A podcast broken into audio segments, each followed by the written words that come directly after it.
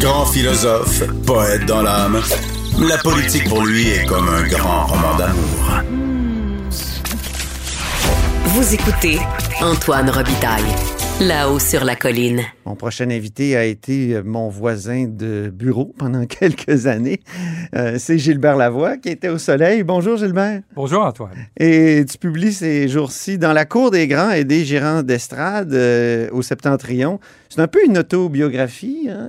C'est- En tout cas, c'est des éléments d'autobiographie très importants. C'est des morceaux, oui. C'est des morceaux. C'est ça? Mais ça se voulait pas ça, Antoine. Ah non? Non, non, au départ, ça fait 30 ans que je veux faire ce livre-là parce que à- à- lors de- on parle d'une rencontre à l'OTAN où Mulroney avait donné un coup de, un Oui. coup de main à, à Bush père Oui. sur une proposition concernant Gorbatchev. Et, et ça a été comme une étincelle à ce moment-là. Je me suis dit, mon Dieu, ça montre à quel point c'est important les relations entre les chefs de gouvernement, les chefs d'État pour régler les problèmes. Et, et je me suis dit, ben, Oui, tu insistes beaucoup là-dessus. Ouais, je me suis dit, il faudrait faire. Tu dis c'est une bonne chose- qu'ils se connaissent, qui- Oui, qui oui. s'invitent, euh, qui, qui se Oui. rencontrent personnellement. Plusieurs ont critiqué récemment la, la visite de Trudeau euh, en, en Allemagne en disant est-ce qu'il n'aurait pas été mieux de rester euh, au Canada et essayer de faire des de- d'aider l'Ukraine de cette manière-là au lieu d'aller parader sous la porte de Brandebourg? J'avoue que j'étais un peu de, de cette critique-là. Mais toi, tu dis non, c'est une bonne chose, il faut qu'ils se rencontrent, les, les leaders. C'est comme entre vous et moi, on se connaît depuis longtemps parce Ouais. qu'on était voisins de bureau. C'est ça. Si on s'était connus. euh, Je au précise, téléphone- là, Gilbert était au soleil, moi j'étais au devoir. Euh, ici à la tribune de la presse, on est au deuxième étage euh, du André Laurando, là où on s'est connus. Oui, c'est la seule façon d'établir des vrais liens de confiance. Et à, à ce moment-là, je me suis dit, il y a 30 ans encore là, il Ouais. faudrait faire un livre avec les gens comme Marlon Fitzwater, qui était le, le secrétaire de presse de Bush, et, et Bernie Ingham, qui travaillait pour Thatcher. J'en avais parlé à Marlon, qui avait dit, oui, c'est une bonne idée, mais tu sais, on ne fera pas d'argent avec ça. Je disais, Marlon, c'est pas ça. C'est- d'expliquer aux gens hein. à quel point c'est important.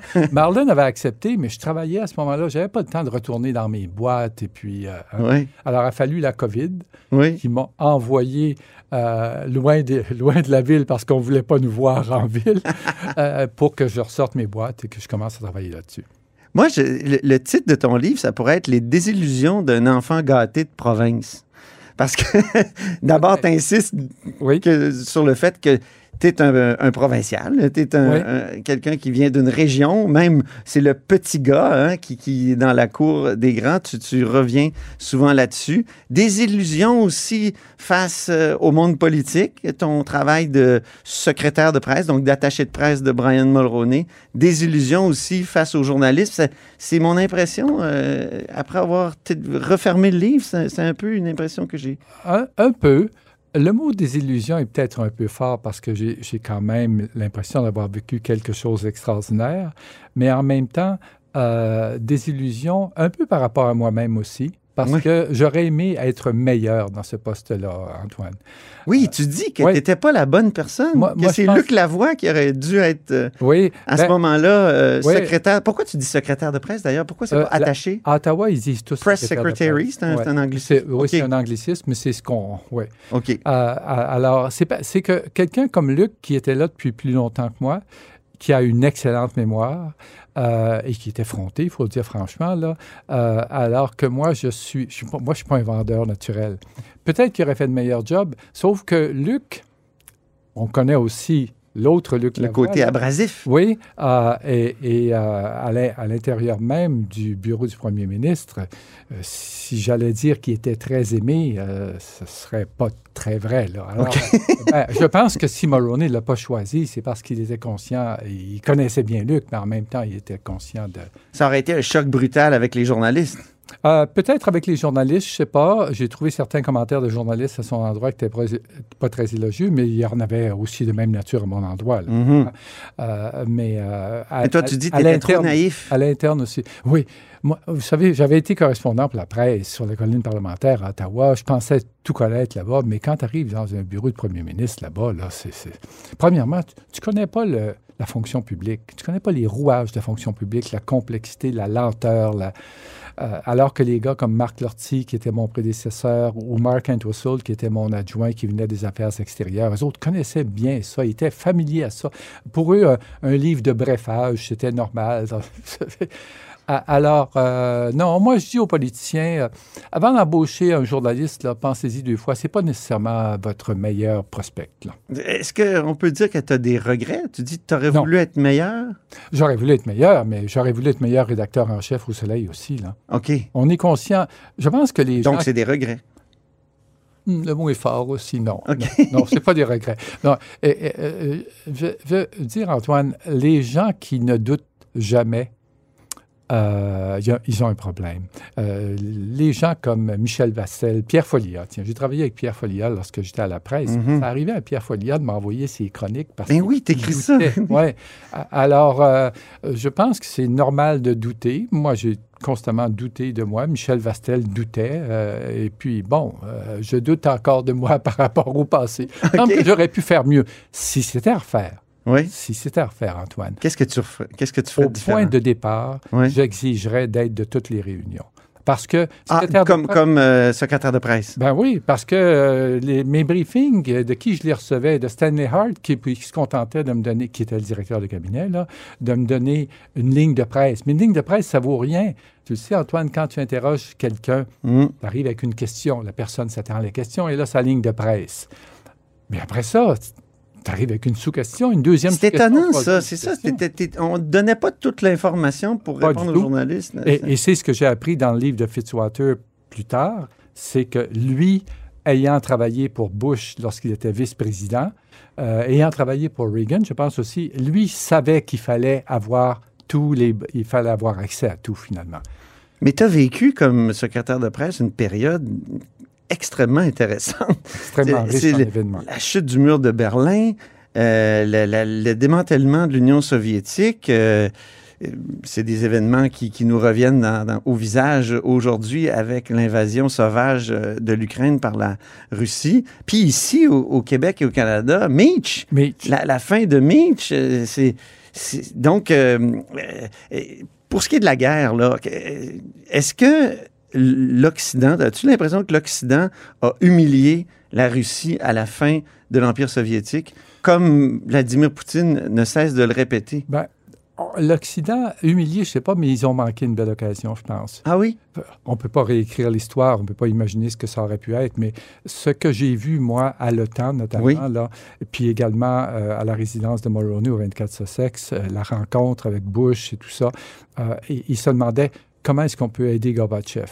Puis après ça, après, euh, Yeltsin, est-ce qu'on peut, qu'on lui peut faire confiance, hein, c'est ça? C'est ça, oui. Can Alors- we trust him? Il y avait de leur part un, un intérêt réel là-dedans. C'est que si tu réussissais à bien t'entendre avec ce qui allait rester de euh, l'URSS, avec la Russie finalement, Mhm. euh, c- on parlait des dividendes de la paix à ce moment-là. La Ah, course oui. aux armements, ça coûterait beaucoup moins cher. Là. Et, et le, le mot dividende de la paix, je l'ai entendu souvent à cette période-là. Ça, c'était noble, euh, mais peut-être, euh, quand vous regardez le- l'espace-temps de ces leaders-là, Cole, Mulroney, tout ça, et, eux sont connus dans les années 80. hein. Mitterrand, Bush père, qui avait, qui avait été vice-président avant d'être président. Mais ils sont, ils sont pas tous partis en même temps, mais pas loin.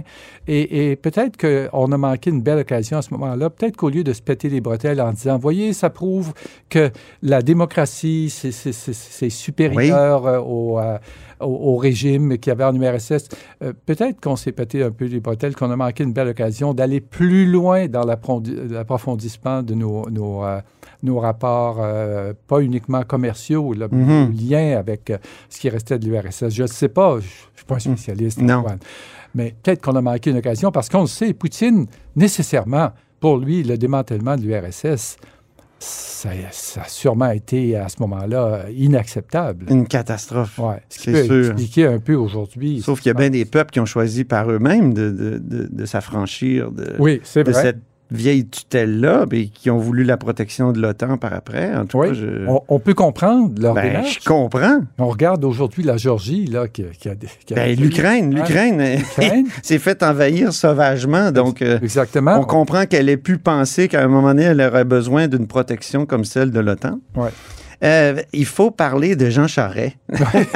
C'est un incontournable. Ouais, oui, hein? Parce que tu parles du rapport Charret Ouais. euh, à ce moment-là, puis c'est drôle parce que c'est pas Lucien Bouchard que tout le monde euh, regardait ou de, tout- de qui tout le monde s'inquiétait au Parti conservateur, c'est de Benoît Bouchard. Ben- Benoît. Ça, ça, c'est, ça c'est, j'ai trouvé ça drôle dans, Benoît dans le livre que tu racontes ça. Lucien Bouchard, qui était le ministre de- et ancien ami de, de Brian Mulroney, qui a finalement démissionné, devenu premier ministre du Québec et chef du Bloc avant. Mais euh, Benoît Bouchard, lui, il, menaçait de, partir comme ça? Il menaçait pas, mais il, euh, il faisait état de ses, euh, de ses inquiétudes, de ses angoisses. Il, il- en faisait état. C'est normal, vous allez me dire, mais en même temps, c'est un peu préoccupant quand tu essaies, dans un contexte particulier, d'avoir une même. Le mot ligne de presse est, est- est passé fort là-dedans, mais un même comportement sur Oui. un sujet donné, et tout à coup, Une orientation, Ouais. oui, c'est ça. tout à coup, un de tes ministres dit Ben oui, moi, ça m'inquiète. Ça inquiète aussi Lucien. Il y a Oh! eu un incident, entre autres, où Mulroney était furieux. Là. Ouais. Euh, c'est que Benoît, Benoît Bouchard, les journalistes l'adoraient parce qu'il passait dans un corridor, puis euh, sûr- t'étais sûr qu'il arrêtait, hein, parce qu'il aimait ça parler aux Entre nous, on de- on parle d'un mangeux de micro. Il y en a d'autres. Hein?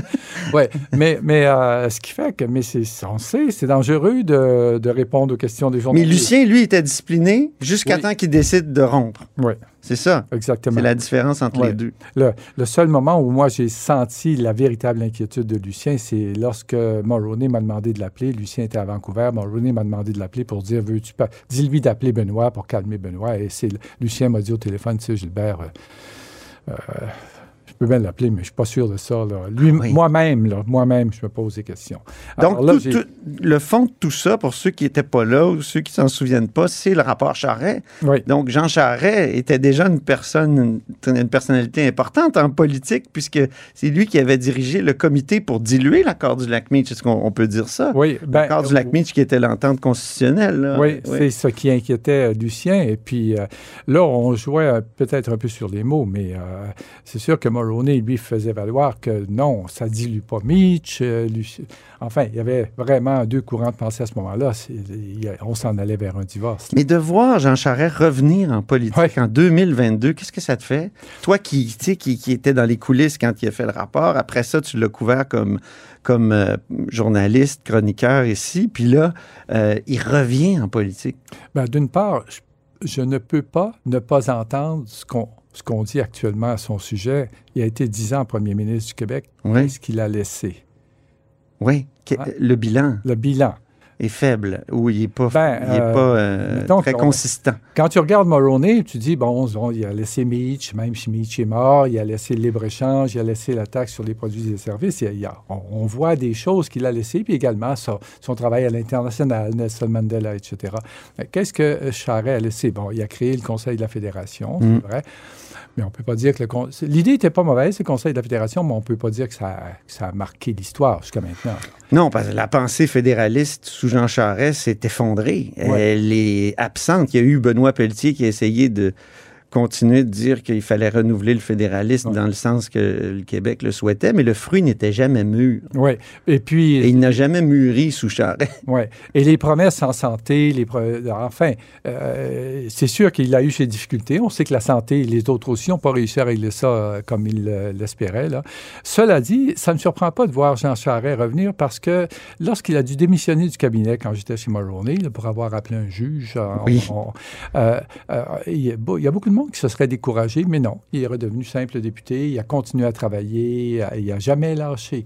Euh, et euh, je l'ai vu sur la scène internationale à la francophonie Oui. dans le temps de Stephen Harper.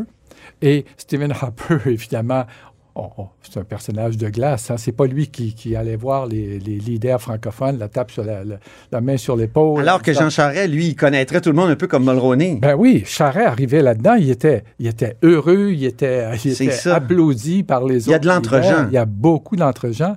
Alors, il n'y a aucun doute qu'à ce point de vue-là, Charest serait une répétition de Mulroney et pour... euh, euh, c'est certainement ce qu'il se dit, c'est qu'ici même au Canada, il, il a certainement laissé des amis au Canada anglais, des gens sur qui il compte. Maintenant, le Parti conservateur Oui, sous Mulroney et le Parti conservateur actuel, on le sait, c'est pas la même chose. Sous c'est deux mondes. ben oui, sous Mulroney, des gens comme Don Mazenkowski, qui était ministre des Transports, qui, apparaît, qui était le parrain de Benoît Bouchard. Oui, Euh, Mazenkowski aurait aussi bien pu faire de la politique, à mon avis, sous les libéraux que sous les conservateurs. C'était pas des gens de, de droite, c'était euh, ces gens-là.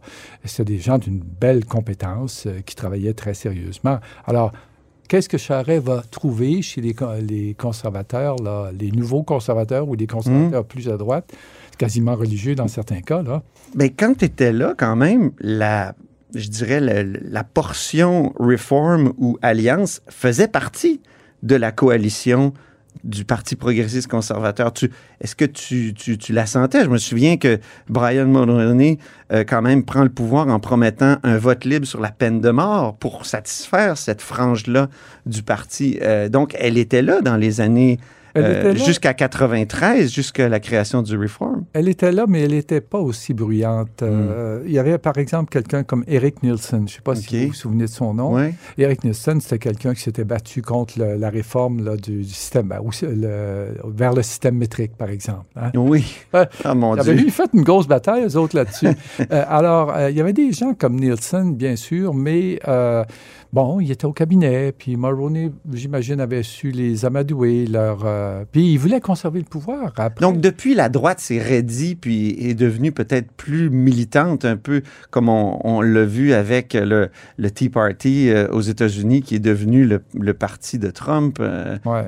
tout- toute cette frange-là très radicale, le alt-right. Mais oui, mais on n'aurait jamais cru que ça deviendrait aussi fort euh, au Canada. Parce Ouais. que ce qu'on a vu aux États-Unis, là, il n'y a aucun doute, ça a peut-être eu une influence au Canada, je pense que oui, mais euh, la droite qu'on voyait à, à- à l'époque au Canada, elle était certainement pas aussi bruyante qu'elle l'est maintenant, puis j'aurais jamais cru que ça pourrait devenir aussi, aussi fort. là. On va le voir dans la course à la direction du Parti C'est ça. conservateur, mais actuellement... Est-ce qu'elle va accepter un Jean Charest, par exemple?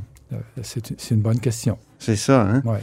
Euh, parlons du journalisme maintenant. Je parlais de, de- plutôt de désillusion d'un enfant gâté. Tu as vraiment été un enfant gâté du journalisme, Gilbert? Coupable. Non, mais c'était l'époque incroyable où Oui. Vous faisiez euh, le tour du monde sous le bras, de, dans ton cas, de la presse, euh, à suivre. euh, Ouais. Pierre Elliott Trudeau qui faisait des tournées pour la paix, pour le dialogue euh, nord-sud, est-ouest. Ouais. On a fait de beaux et grands voyages. En plus, c'était du journalisme lent. Ben, euh, j'ai pas fait tous les voyages de Trudeau, on Non. comprend bien, parce que je suis arrivé à Ottawa en 79. Euh, et- mais les voyages que j'ai faits sous Trudeau avaient, avaient euh, une portion touristique. Euh, Ah oui. tu sais, aller à Manaus au Brésil, là, on est à 1000 km de la côte, il n'y a, pas de- y a pas de route qui va là. Pff, On n'avait aucune raison d'aller là. C'est un voyage nord-sud. Ou encore aller à Maïdougouri, dans le nord du Nigeria. Aucune raison. Trudeau arrive là-bas, s'assoit à côté du gouverneur, et puis euh, prononce un discours sur les vertus du fédéralisme, fédéralisme canadien, à Maïdougouri, dans le nord du Les vertus du fédéralisme canadien dans, dans la campagne nigérienne. C'est c'est assez incroyable. Alors moi, les voyages que, les quelques voyages que j'ai faits sous Pierre Trudeau, c'était absolument extraordinaire. J'ai fait du ski en Suisse grâce à lui. du ski à Whistler grâce à lui. On avait du temps libre. Puis là, tu finis ta carrière ici, puis tu obligé de venir quêter ton exemplaire du devoir au devoir. Ouais, Parce que moi, j'étais au devoir, tu, le soleil, tu même plus capable de s'abonner ouais. au devoir et au Globe and Mail. Tu racontes ça? On a, on a vécu des années. J'ai vécu vraiment. J'ai peut-être été un enfant gâté, mais j'ai vécu euh, cette période de difficulté économique Ben oui. très forte, euh, très sombre, à laquelle le devoir était habitué. Ah ben, nous autres, euh, c'était dans notre ADN. Ben On oui. était en crise depuis 1910. Tandis que nous, on n'était pas, on tenait pour acquis que, que ça faisait encore de l'argent, les journaux, et qu'on pouvait, euh, qu'on pouvait euh, travailler convenablement, malheureusement. Puis la diminution des effectifs, pire encore. Ah oui. Bon, aller quêter le Globe and Mail au devoir, ben, c'était des amis, j'avais qu'à traverser le corridor, mais, mais voir la réduction constante des effectifs, Hum. ça c'est... Et ça, j'ai trouvé que c'était paradoxal dans ton livre parce que tu critiques la, vitesse actuelle, mais surtout la réduction, évidemment, des tailles de, de, de la taille des salles de rédaction. Mais en même temps, tu critiques aussi l'enquête. L'enquête, les bureaux d'enquête qui se sont créés à Radio-Canada. À... Oui. Or, c'est le contraire. C'est des... Oui. des euh, Attention, je ne critique pas les bureaux d'enquête.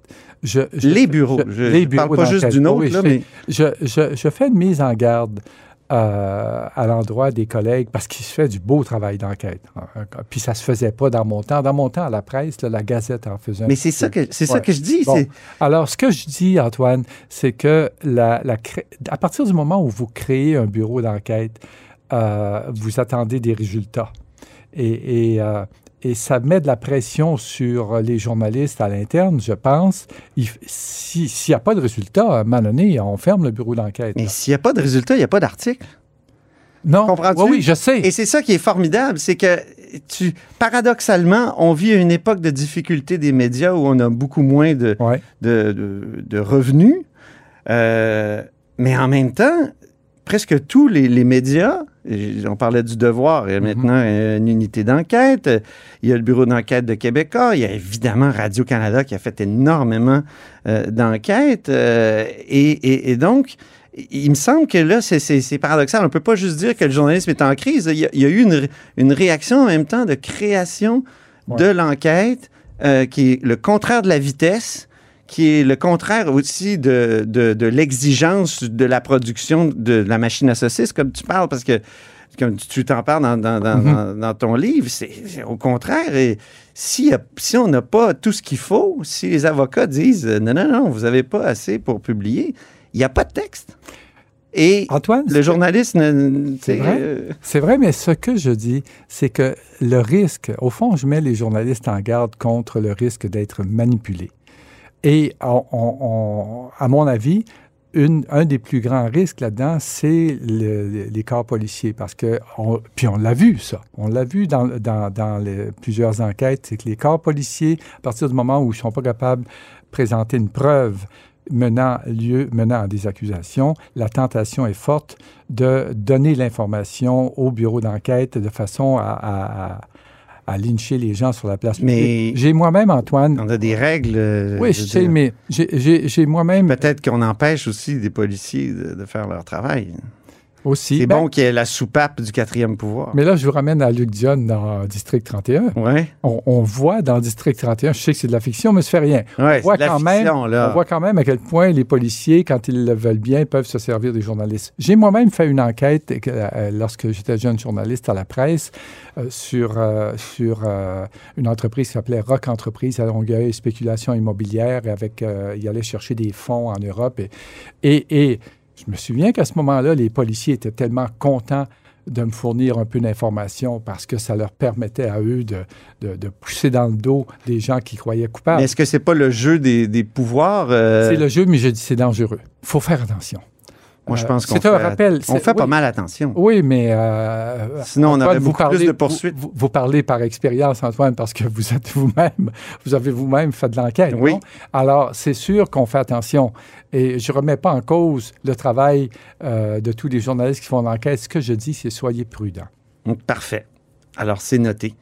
Euh, à la fin de ton livre, tu te demandes, euh, tu dis, je ne suis pas un, un habitué des jeux vidéo, mais euh, le joueur est constamment placé devant des choix multiples qui auront en fin de compte une grande importance dans ses résultats. Mais tu commences ton livre par une anecdote épeurante. Il y a quelqu'un qui est venu te tirer ou du fusil à travers ta porte. Ouais. Alors euh, là aussi, tu aurais pu, euh, je veux dire, le, le sort aurait pu bifurquer à ce moment-là, puis tu aurais pu carrément euh, mourir. Oui. C'est quoi cette affaire-là? Tu te- t'en parles pas beaucoup. Ah, ben, ça- Euh, a je veux eu- dire, tu t'expliques pas beaucoup pourquoi quelqu'un est venu à la porte, ben, eu- tirer à travers la porte euh, pour te faire peur, là, probablement Ouais. t'intimider ou même peut-être pour, pour Ah. euh, te tuer? Oui, ben à l'époque, c'était au lendemain des, élec- des élections fédérales de 84 et je travaillais au bureau parlementaire de la presse à Ottawa et avec Gilles Paquin, qui était également à la presse, Oui. on avait fait une enquête sur les loteries sportives que le gouvernement euh, libéral avait créées Oui.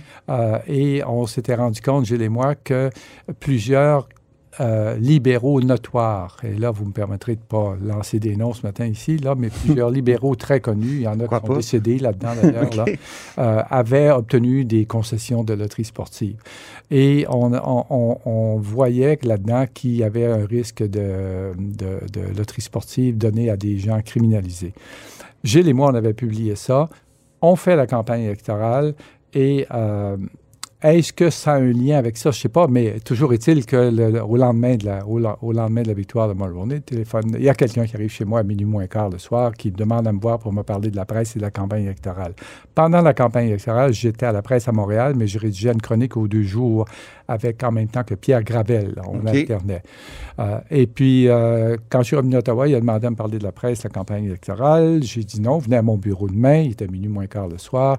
Il a dit non tout de suite. J'ai dit non il a sorti une arme, puis il y avait une fenêtre là, à ma gauche, ça, là, près de la porte. Euh, et, euh, Donc, c'était en, en, lien avec l'enquête que vous aviez Peut-être. Je sais que... Je sais ah, que, tu sais, tu sais On l'a jamais su. Tu jamais su, puis l'enquête de la policière ne l'a pas démontré? C'était pas un gros corps policier. J'habitais, c'était à Ottawa, mais à Gloucester, en réalité, ah, en banlieue d'Ottawa. Les policiers... Euh, les policiers je suis allé voir les, les photos de criminels à, à la police d'Ottawa. Ah oui? Et croyant qu'il y avait peut-être un lien avec cette histoire de loterie sportive. Premièrement, j'ai appelé Paquin chez lui, qui, oui. qui a sorti son, son, fusil de chasse qui oh, mon Dieu. son lit. Et on est allé à Longueuil voir les, euh, les, euh, les, photos des policiers. Et je pense que c'est ma démarche à Longueuil qui a amené Mulroney, parce que la presse a publié ça à ce moment-là, qui a amené Mulroney à penser qu'il y avait peut-être un lien avec des groupes criminalisés de la okay. Rive-Sud sur lesquels la commission Clich sur l'industrie de la construction. Parce que tu as couvert aussi la, la commission Clich. Euh, je parlais de désillusion face aux journalistes. Tu publies une lettre que tu as envoyé, expédié à André Desmarais, de la famille Desmarais, mm. euh, pour réclamer la justice pour les, les euh, retraités de GESCA, au fond, de oui. le, ce qui était GESCA auparavant. Des... C'est une lettre qui est très touchante. As-tu des nouvelles d'André Desmarais? Une réponse d'un avocat, simplement. On m'a assuré qu'André avait, avait lu ma lettre. Euh, mais j'en ai pas la preuve. Là. Euh, j'avais fait cette démarche-là parce que j'avais connu André Desmarais lorsqu'il était, il travaillait au bureau de Jean Chrétien, là où mm -hmm. a connu sa femme d'ailleurs, la, la, fille de Jean Chrétien. Et on mangeait de temps en temps ensemble à la cafétéria de l'édifice de l'Ouest. Mm -hmm. un jeune comme nous autres. Là. Et euh, lorsque Michel Roy s'est querellé à la presse, a dû démissionner, oui. j'avais, je trouvais ça injuste à l'endroit de Michel. J'avais appelé Desmarais, puis on est allé luncher, puis j'avais dit ça n'a pas de bon sens ce qui se passe avec Michel. Essayer de garder Michel euh, Roy. Et dans les deux cas, et dans ce cas-là, ça n'avait rien donné. Mais je me Mm. suis dit, il faut que je lui écrive quand même parce qu'il venait juste de dire aux employés de la presse à Montréal, la famille Desmarais garantit votre régime de retraite. Et les régimes de retraite des employés des journaux de Capital Média, eux, Toi, tu es un retraité de, garantie. Moi, de, la, de la presse et de, de GESCA. Donc, tu es touché dans ta portion GESCA par Euh, cette... euh, Dans la portion Capital Média. Capital Média, oui, c'est vrai, excuse-moi. Euh, c'est ça, mon régime de retraite à la presse est, est- est- est sain et sauf, pour le dire. Et, et c'est pas le cas. J'ai pris une coupe de, de, de l'ordre d'à peu près 25% Euh, Bon, je me plains pas de mon sort, Antoine, Non. parce qu'objectivement, je suis très, la vie m'a bien traité. puis Enfant gâté. j'ai bien géré mes finances personnelles. Cela dit, je trouvais ça, je trouvais que c'est une forme de, de trahison, au fond. Euh, Oui. Parce que lorsque euh, Jessica avait fait l'acquisition de ces journaux-là, il y avait eu beaucoup de promesses de faites. Il y avait en commission parlementaire Oui. ici à Québec, Guy Crevier était venu accompagné de Luc Lavoie, d'ailleurs, je pense. Oui. Euh, et et on, on s'engageait à s'occuper également de ces journaux-là. Euh, et, mais ça n'a pas fonctionné. C'est dramatique, hein? Euh, enfin, si vous si de- demandez à Alain Dubuc de venir en, en- en entrevue, euh, il- la presse, Jessica l'avait nommé Oui. éditeur en chef du, du, euh, du Soleil. à ce Alain. Dubuc qui signe la préface de ton Ouais, livre, d'ailleurs. ouais. oui.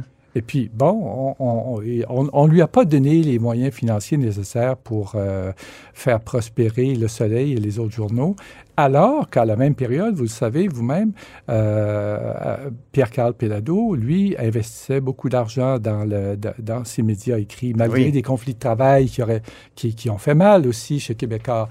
Mais à tout le moins, ce qu'a fait Pelado et ce que j'ai vu ici sur la colonne parlementaire à Québec, ben, c'était sérieux, c'était Mhm. c'était du solide. Il a, il a embauché des bons journalistes. C'était plus l'image des, des anciens journaux de Québécois là, qui, qui euh, Oui. vendaient du sang, du sexe et du Il y avait trois S. 3 S. Sport, du sport. Le sport. Oui, ouais. oui. Alors, c'est devenu beaucoup plus sérieux. Alors, pendant que Pelado, lui, investissait beaucoup d'argent, eh c'est sûr que Vidéotron l'aide à le faire, là. Oui. Euh, mais euh, nous, on n'en mettait pas dans nos journaux, ce qui fait qu'un jour, comme chroniqueur politique ici à l'Assemblée nationale, j'allais quêter, les, j'allais la ça. copie du Globe and Mail au devoir à côté. La dernière phrase de ton livre, c'est une question. C'est qu'est-ce que je fais maintenant? Je te la pose. Oui, euh, ben, euh, Antoine, vous savez ce que c'est qu'écrire. Quand on aime écrire, c'est une- quand on réussit à s'asseoir le matin, là, après la Oui. douche, puis à sortir, Oui. puis à se mettre au piano, puis à commencer à écrire, euh, c'est une- un grand plaisir. On- Il n'y a plus d'âge hein, à ce moment-là. Et euh, j'avais un projet d'écriture après celui-là. Celui-là, je vais le faire là, depuis longtemps. Là, j'avais un projet qui me trottait en tête, qui serait un roman historique qui, qui, qui nous ramènerait très loin dans l'histoire de la Nouvelle-France. Ah. C'est un beau sujet, mais euh, vous savez, c'est en voyage qu'on réfléchit, qu'on a le plus de Oui. temps de réfléchir parfois. Et il m'est venu un autre sujet très récemment. Et là, ça n'a plus rien à voir avec la politique. Ça a à voir avec l'histoire, mais pas la même histoire du tout. Et ça a tout à voir avec la société que nous sommes. OK. Ce serait fascinant et beaucoup plus facile à faire que commencer à faire des recherches historiques très, très loin, jusqu'à Louis XIV. Oui, oui, oui. Alors, je Alors, tu as si- deux projets de livres. si oui, comprends écoutez, c'est tellement secret que j'ai dit à, à ma blonde que j'avais une autre idée, mais je lui dirai pas que, ce que c'est tant il y a aussi longtemps que j'aurai pas quelques pages en marche. Ben, merci infiniment pour euh, cet entretien, Gilbert Lavoie. Je rappelle le titre du livre Dans la cour des grands et des gérants d'estrade. C'est chez Septentrion. Merci, Gilbert. Merci de l'invitation, Antoine. Et c'est ainsi que se termine La Haut sur la Colline en ce jeudi. Merci beaucoup d'avoir été des nôtres. N'hésitez surtout pas à diffuser vos segments préférés sur vos réseaux. Ça, c'est la fonction partage. Et je vous dis à demain.